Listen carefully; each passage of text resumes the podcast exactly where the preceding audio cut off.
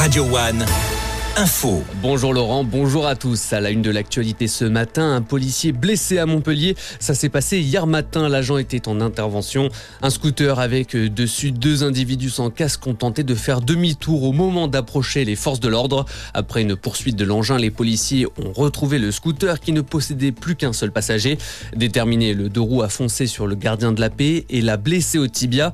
Il a dû être transporté au CHU de Montpellier et a reçu 15 jours d'arrêt. Le pilote du scooter a quant à lui pris la fuite. Recycler ses coquilles d'huîtres après les fêtes, c'est ce que propose cet aglopole.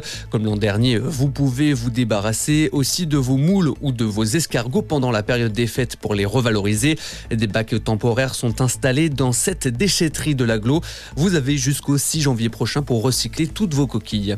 Dans l'actualité également, les autorités vont devoir déterminer s'il y a eu ou non altération du discernement. L'enquête se poursuit après le quintuple meurtre à Meaux en Seine-et-Marne. Pour le corps d'une mère et de ses quatre jeunes enfants ont été retrouvés dans un appartement lundi soir. Le père de famille principal suspect a été interpellé hier et hospitalisé. Il serait suivi pour des troubles dépressifs et psychotiques depuis 2017.